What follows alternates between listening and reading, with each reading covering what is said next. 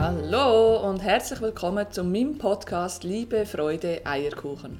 Mein Name ist Karin Meier und das ist die Nummer 4 von meiner Interviewserie mit Menschen, die mich inspirieren. Heute mit der Vera. Sie ist 31 und hat vor zwei Jahren die Diagnose Brustkrebs bekommen. Sie nimmt uns mit auf ihren Weg, wie sie vom Kampf gegen den Krebs zu einem Leben mit dem Krebs gekommen ist, wie das Umfeld auf ihre Diagnose reagiert hat ein Tipp, wie wir alle vielleicht zukünftig besser könnten reagieren auf so eine Nachricht und wie sich auch Freundschaften verändert haben. Das alles erfährst du in diesem inspirierenden Gespräch. Ich wünsche dir ganz viel Spaß.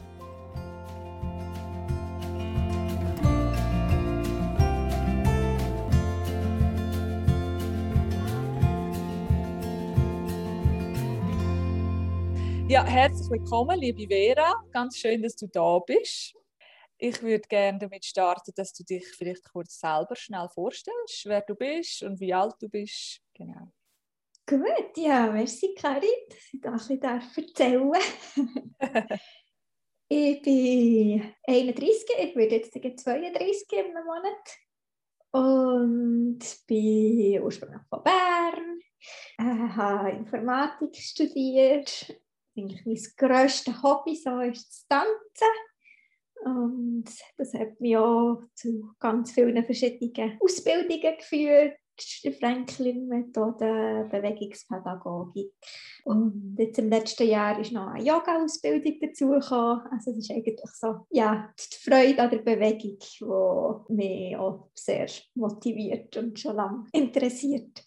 Und von der Informatik her habe ich jetzt äh, fünf Jahre bei Google gearbeitet aber die letzten zwei Jahre nur mit ganz langen Unterbrüchen, weil ich mit der Gesundheit so ein bisschen Mühe hatte.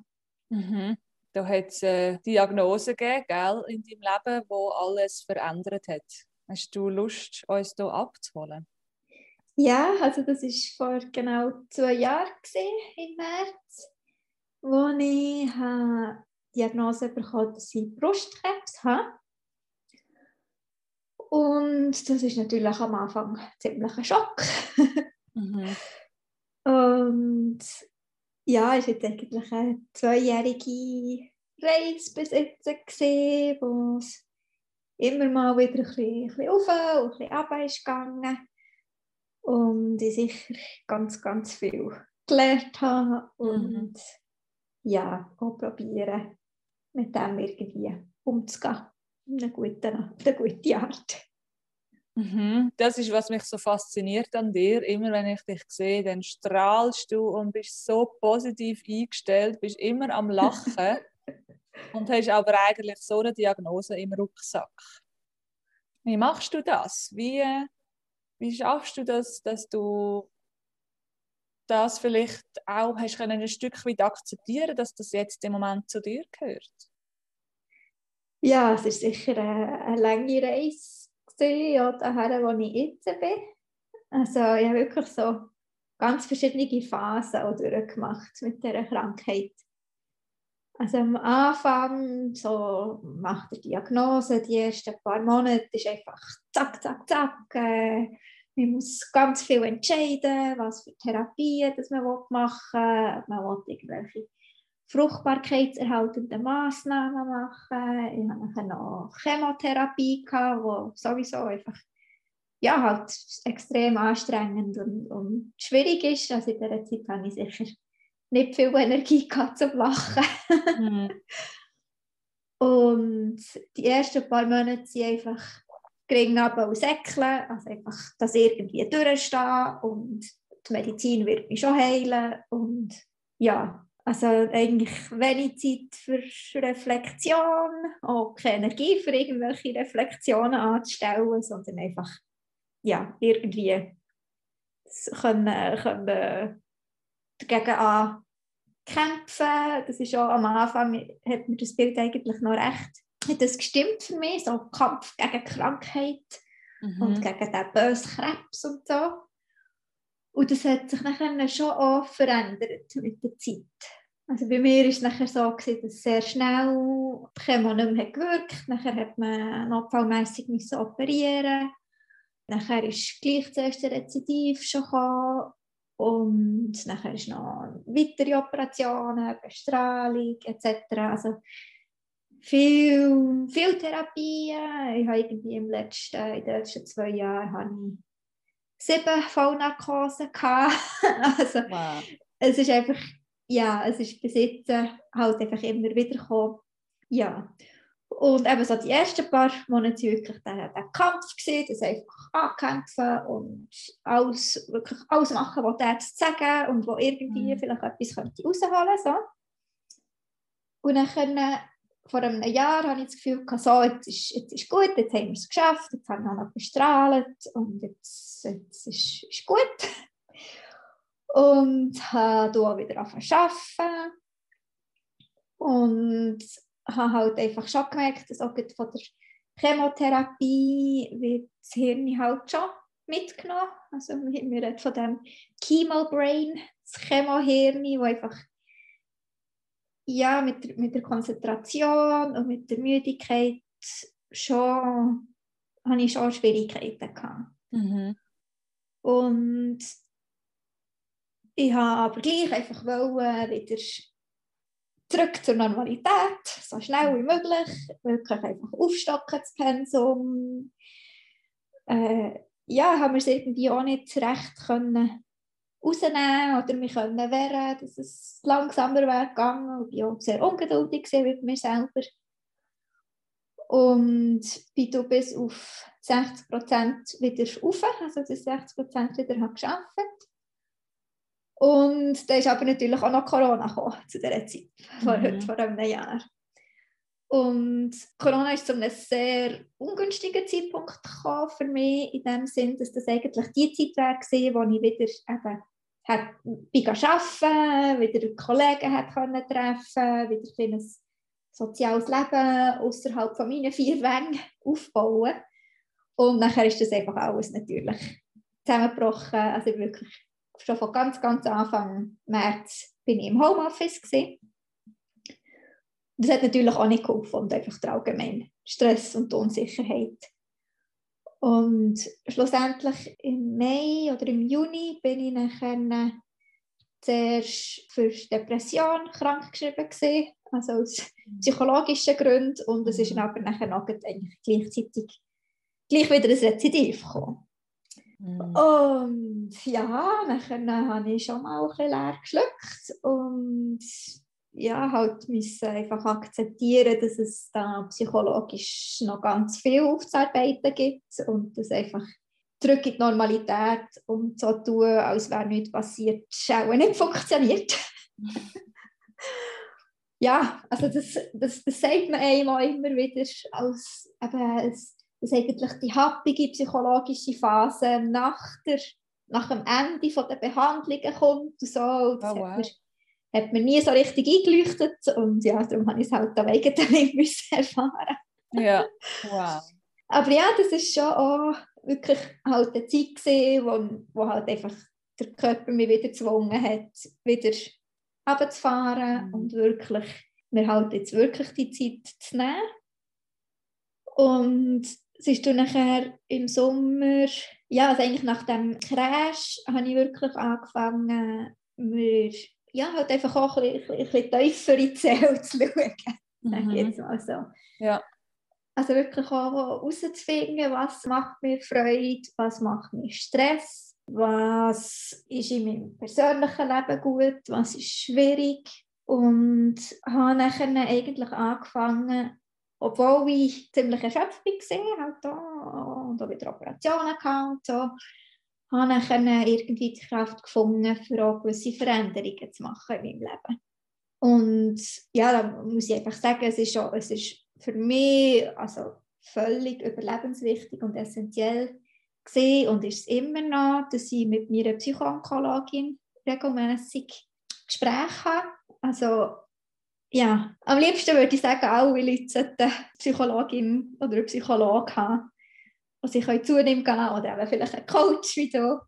Es ist einfach in unserer Gesellschaft, habe ich manchmal das Gefühl, dass so die Funktion der Weisen, von der Stammesweisen nicht mehr so existiert. Früher wäre man wenn man Probleme oder Schwierigkeiten hat, wäre man auch einfach zu jemandem gegangen, der eben schon viel mehr Lebenserfahrung hat. Mhm. Und heutzutage ist es halt mehr, dass man so ein bisschen mit den Gleichaltrigen, wo man es einfach so ein bisschen lustig hat und weiß mhm. vielleicht auch nicht so, wie, wie das mit Tiefe kann gehen aber ja, also Psychoonkologin war für mich sehr wichtig gewesen. und ich habe in diesem Sommer auch effektiv äh, Antidepressiva, also medikamentös, auch bekommen und es ist einfach zu diesem Zeitpunkt wirklich das Richtige gewesen und hat mir erlaubt, eben einfach ein bisschen Raum zu bekommen. Mhm. Dass ich einfach nicht mehr immer, also so viel gerannt, immer wieder einfach, ja, ich bin einfach völlig überfordert gewesen. Mhm. Und diese Medis haben mir erlaubt, dass einfach die, die, die tiefsten Tiefs und die höchsten Höchst so ein bisschen ausgeglichen worden. Ah, okay. Ja. Und das hat mir erlaubt, eben auch einfach ein bisschen auszuruhen, ein bisschen Kraft zu schöpfen.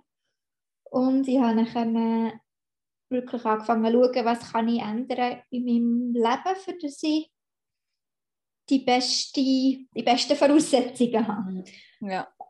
Und ein grosser Punkt für mich war, dass halt sowohl mein Partner als auch ich im Homeoffice waren, eigentlich daheim.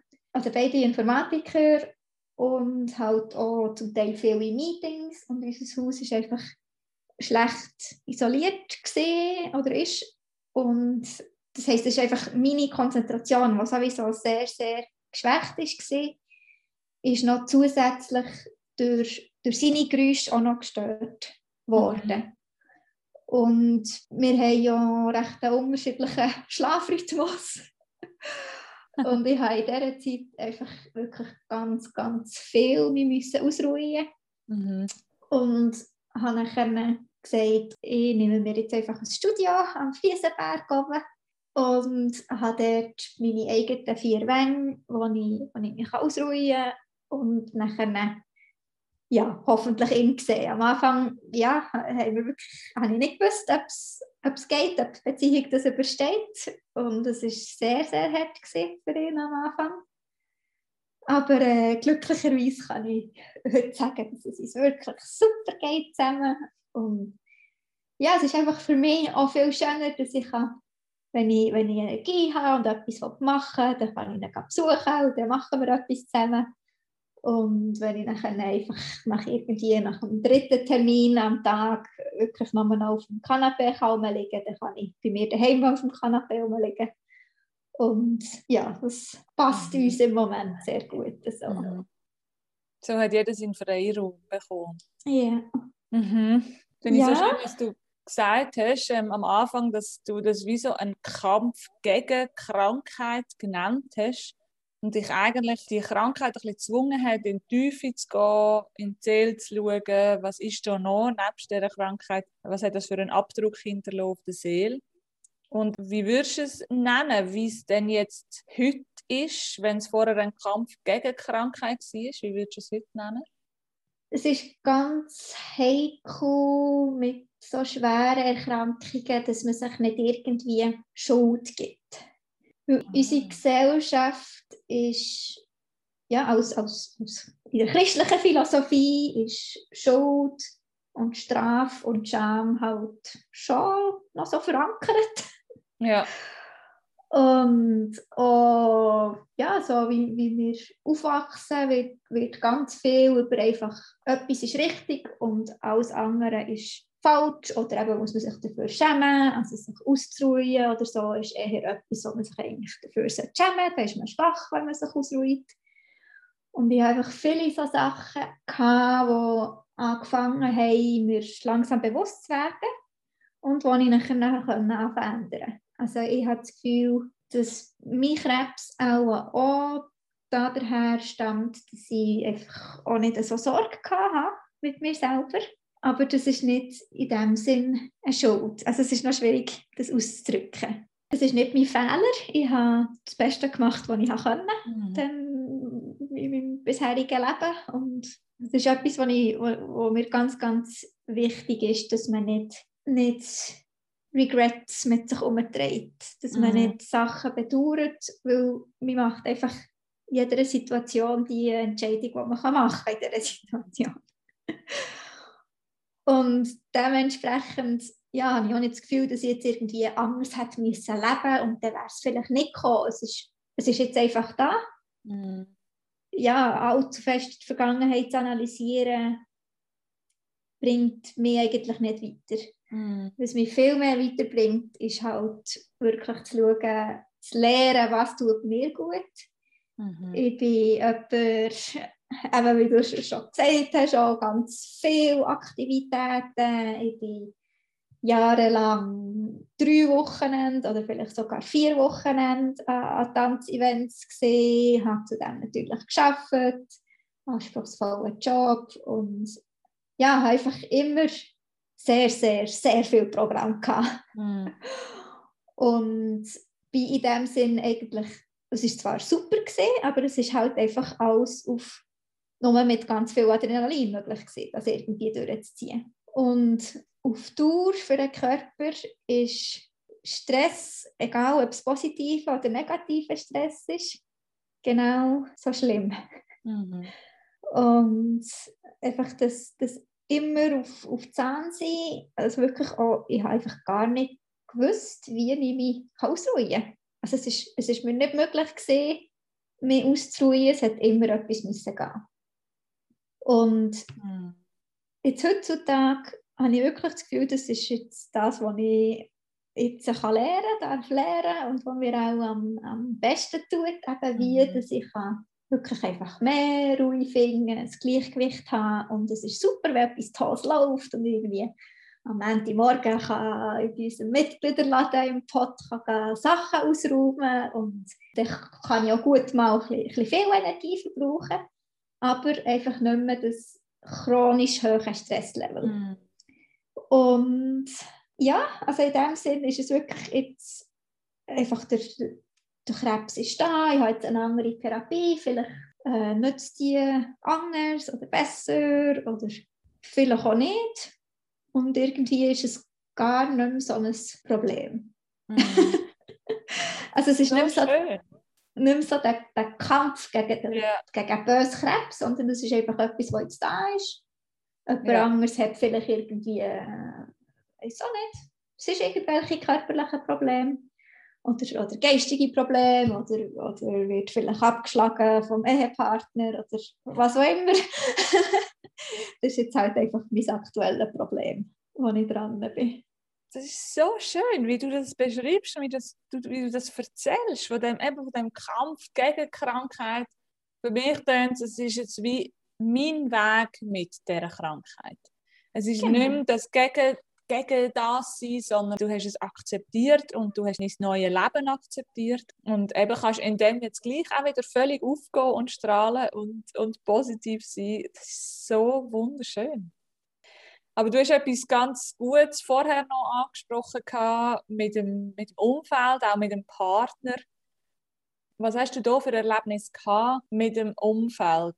Wie gehen die anderen mit deiner Diagnose um? Ja, also es ist sicher schwierig, sehr schwierig für das Umfeld. Gerade auch halt, weil fast alle irgendwie mit Krebs schon mal in Kontakt sind Also ganz viele Leute haben halt irgendjemanden aus dem Umfeld, der vielleicht sogar schon an Krebs ist gestorben oder eine schlimme Chemotherapie hat vor Jahren. Oder einfach, ja, es ist so eine den äh, sehr häufigen Krankheiten, die wir noch wissenschaftlich noch nicht so 100% verstehen und, können heilen Darum geht einfach auch eine grosse Bedrohung davon aus, habe ich das Gefühl. Und es war ganz schwierig, gewesen, besonders so am, am Anfang, nach dieser Diagnose. Also ich musste mich zuerst ein bisschen daran gewöhnen, wie das die Leute darauf reagieren. Mhm. Weil am Anfang habe ich einfach gesagt, ja, ich habe Krebs. Und dann hat man gesehen, ist einfach der Schock so, so schlimm gewesen, dass, ja, dass, dass man gar nicht mehr zusammen reden. Also es ist irgendwie wie einfach der Fehler da ja. und, wow. und so.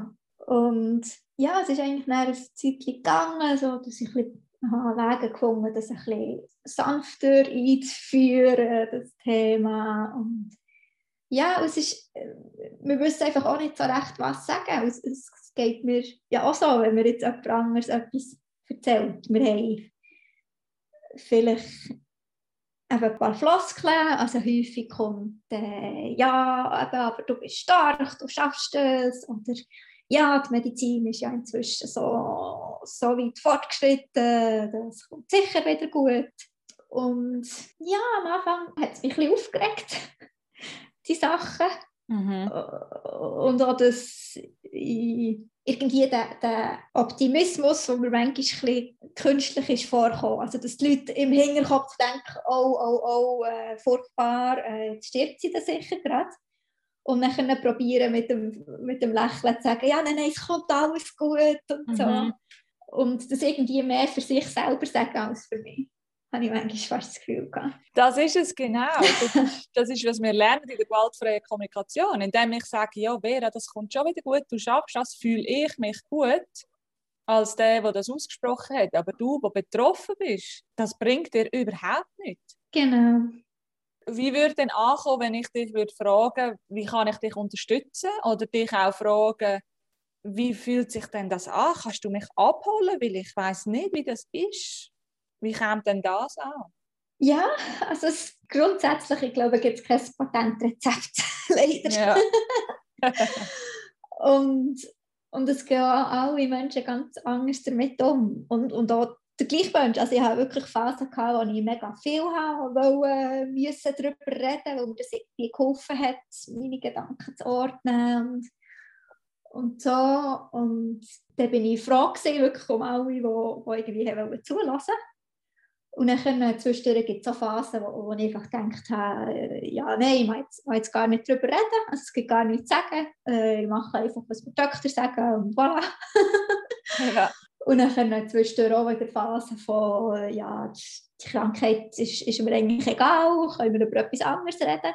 Also es ist für mich wirklich einfach, dass man, dass man schaut, was, was sich jetzt gerade richtig anfühlt. Mhm. Und einfach sagt eben, ja, ich bin da zum Zulassen, willst du mir ein erzählen, musst aber auch nicht. Mhm. Ja, das ist für mich so das also vielleicht, vielleicht, sogar Fragen, magst du darüber reden? Genau. Oder möchtest du lieber, dass wir das Thema wechseln, also den Ball eigentlich zurückgeht zu dir? Mhm. So spannend, ja. Und was, was mir am Anfang auch, also eben mit diesen mit den Antworten, die nachher äh, bekommen, hat es mir extrem geholfen, dass ich, dass ich mich löse von, von, von den Worten, die die Leute sagen.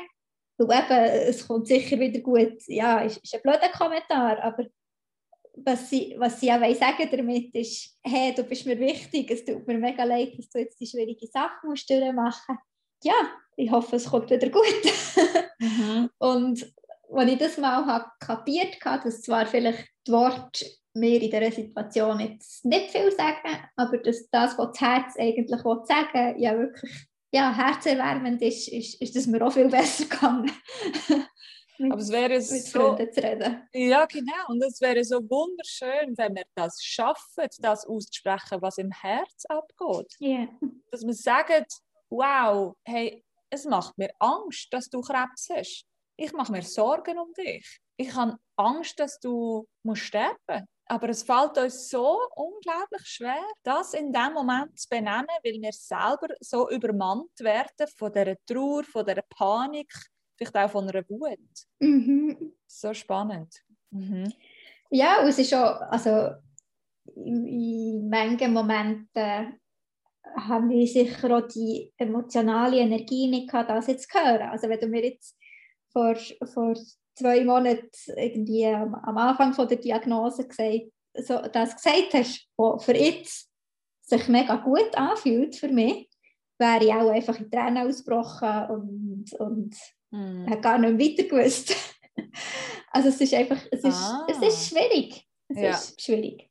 Also auch das, die, die, die knallharte Ehrlichkeit sozusagen, kann auch eine Überforderung bei dir auslösen ja, wenn ich, wenn ich eben in einer Phase bin, wo ich eigentlich noch State of Denial, also es nicht richtig ja. wahrhaben und möglichst nicht darüber nachdenken dann würde ich eben eher sagen, ja komm, wir wechseln das Thema und, und ich will jetzt nicht darüber reden. Ah, spannend. Also wir könnten unsere Reaktion auch ein bisschen anpassen oder eben am besten eigentlich einfach fragen. Genau. Ah, Kommt das ist immer aber wieder auf das zurück. ja. sehr ein guter Tipp auch für mich. Fragen wir doch einfach. ja. Ja, ah, so spannend. Das ist jetzt sehr wertvoll. Danke, Vera. Ja, und auch der, der Raum offen lassen. Also bei mir ist auch so, ich habe auch müssen am Anfang ein akzeptieren, dass sich halt Freundschaften auch verändern. Weil wenn das Leben einfach so von Tag zu Tag läuft, dann, ja, dann ändern sich Freundschaften eigentlich nicht so drastisch normalerweise. Ja. Aber wenn eben so etwas Grosses passiert, hat es wirklich hat's gewisse Freunde gehabt, wo, wo ich plötzlich viel, viel mehr Kontakt hatte und wo irgendwie mit dem mega offen umgehen und es war für sie nicht, nicht mega der Stress. Gewesen. Und andere Freunde, die einfach so selber die Panik hatten, dass, dass wir wirklich fast nicht, also dass es für beide Seiten mega anstrengend war, Mhm. irgendwie probieren darüber zu reden. Und einfach, als ich mir nachher mal die Erlaubnis habe gegeben hey, das ist jetzt eine spezielle Situation und es haben die sicher alle mega gern und machen sich mega Sorgen um dich. Aber jetzt ist einfach der Zeitpunkt zu schauen, was, was tut mir gut und was, was hilft mir, was stärkt mich. Und diese Beziehung eben wirklich zu pflegen Mhm. und zu suchen. Wow. So schön, das auch zuzulassen, dass da Veränderung Mhm. darf stattfinden Genau. Und, und dass, wenn sich jemand nicht meldet, dass es nicht heisst, dass man egal ist. Mhm. Vielleicht sind sie umso mehr, wirklich denken jeden Tag Mhm. An mich, aber ich wissen einfach nicht, wie es ausdrücken und, Ja. wie damit umgehen. Ja. Ja. Oh, so schön. Ja, was mich noch sehr würde interessieren, so ein bisschen gegen den Abschluss, wie fühlt sich für dich Mitleid an? Wie ist denn das? Ja, es ist noch schwierig zu sagen. Ich habe das Gefühl, es gibt auch verschiedene Arten von Mitleid, wo man so begegnet. Also etwas, was ich gar nicht haben kann, ist, dass mir plötzlich Freunde irgendwie gar nicht mehr von sich erzählen. Oh, wenn sie vielleicht irgendwie jetzt, äh, also etwas aufregt oder irgendwie etwas schwierig ist. So à la, ähm, ja, du hast es ja viel schwerer, darum kann ich dich jetzt nicht mit meinem Zeug belasten Ah. das regt mich sehr auf. Weil, also einerseits wollte ja wirklich gleich für meine Freunde da sein. Es tut mir gut, ein bisschen über meinen Tellerrand raus zu sehen. Es, es tut mir gut zu sehen, dass halt einfach das Leben ein, ein Auf und ein Ab ist. Und, und ich möchte eigentlich, ja, ich möchte, möchte auch meine guten und meine schlechten Tage können teilen Und ich möchte, dass meine Freunde das auch können machen können. Und manchmal habe ich das Gefühl, dass das so ein Mitleid fast ein bisschen in die Quere kommt mit dem. Mhm. Und es ist so ein Bedauern. Ich habe das Gefühl, ich habe das irgendwie recht können abblocken Oder Mhm. ja, ich mö- möchte mich jetzt nicht an eine Situation besinnen, wo irgendwie jemand wäre gekommen und, und hat gesagt, oh, du tust mir mega leid und es ist Mhm. furchtbar, was du musst durchmachen musst. Ich glaube, der hätte ich sehr schnell abblockt und gesagt, hey, es, ist, es ist einfach, wie es ist. Also, ja, Mhm. weil irgendwie, es ist wieder ein das Thema von, eben, welche Gedanken kann ich machen und, und welche Gedanken machen mich noch unglücklich. Mhm. Und im Selbstmitleid versinken ist schlussendlich nicht ein sehr produktiver Zustand. Mhm. Das ist mir natürlich auch ein paar Mal passiert. Und ja, aber jetzt die letzten paar Monate eben, weil ich mehr einfach schaue, zum Positiven her als vom Negativen fort, aber immer auf Schlange fixiert zu bleiben. Ja, schön. Ja, Ja. ja. So spannend.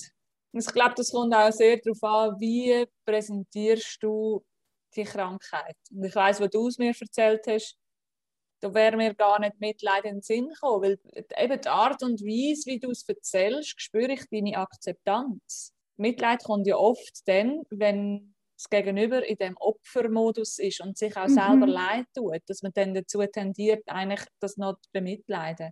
Aber Mhm. was ich auf jeden Fall gespürt habe, ist es mit Fühlen, dass ich mich versuche, in dich hineinzuversetzen und mir überlege, wie könnte das sein? Oder eben mit Fragen stellen, erfahren, wie es dir geht. Ja. So spannend. Ja, Vera, was hast denn du noch vor? Wie siehst du deine Zukunft? Hast du da eine Vision? Ja, ganz viel vor. Eben, ja, jetzt im letzten Sommer mich angefangen mit Permakultur beschäftigen, mit zukunftsfähiger regenerativer Landwirtschaft und bin dann eben in diesen wunderschönen Mitgliederladen vom Pott reingerutscht und aktiv geworden. Und ja, das Thema liegt mir einfach extrem am Herzen, also Ernährung, wie produzieren wir unser Essen, wo kommt es her, was haben wir für Beziehungen, die in, diesem ganzen Geflecht existieren und ja, also ich bin einfach wahnsinnig froh, habe ich den Pot gefunden. Also ich habe das Gemüse im Kopf und im Mikro gar nicht mehr kaufen. es ist einfach, es macht mich gar nicht mehr an. Ja, also sicher in, in die Richtung möchte ich gerne Mhm. Ja, um, um mehr, mehr lernen, mehr erfahren, praktisch die Hänge im Boden haben. Ja, ja, also ja schön. und dann auf der anderen Seite halt einfach auch mit, mit Bewegung, eben sei es Yoga oder Tanzen oder vielleicht auch irgendwann noch irgendetwas in Richtung Massage oder so. Das wieder mehr machen, vielleicht auch wieder Tanzevents organisieren, wenn es dann mal irgendwann wieder möglich ist. Ja, so habe ich ganz verschiedene Ideen. Und ja, grundsätzlich einfach wirklich schauen, dass ich auch meinen Bedarf an finanziellen Mitteln wirklich fest kann reduzieren kann, für dass ich eben nicht mehr ins Hamsterrad rein muss, weil ich das Gefühl habe, ich muss jetzt einfach halt so und so viel Geld verdienen mhm. sondern dass ich wirklich mir den Raum nehmen kann, dorthin zu gehen, was mich, was mich zieht. Ja. Freude macht. So schön. So schön zu hören. Ja, das ist auch der Ort, wo wir uns kennengelernt haben. Gell? Pot. Den yeah. Pot können wir uns also allen empfehlen. Der ist in Triemli bei der Tramhaltestelle Schufelbergstraße und dort ist auch zum guten Heinrich Bistro, wo wir die guten Lebensmittel verkochen, die im Pot verkauft werden www.pod.ch können wir es schauen. Ja, das ist toll. Hey, so schön, Vera. Also ich bin absolut noch mehr fasziniert von dir. Deine positive Art ist so ansteckend und ich bewundere, wie offen und ehrlich und authentisch du über das alles kannst reden. Also das ist so wunderschön und ich danke dir für das Vertrauen und das Teilen deiner Geschichte. Ja, merci vielmals für die guten Fragen. Sehr gerne. Gut, tschüss. Tschüss. Ja, meine Lieben, das war es mit dem Gespräch. Ich hoffe, es hat dich genauso inspiriert wie mich. Und ich freue mich, wenn du meinen Kanal abonnierst oder einen Kommentar hinterlässt auf Instagram. Ich bin Integralcoach und habe jeden Samstag einen freien Coaching-Raum am Stauffacher in Zürich. Wenn du es gerne mal ausprobieren willst, dann melde dich gerne bei mir. Und sonst freue ich mich, wenn du wieder mal reinlässt. Danke und bis bald wieder. Tschüss.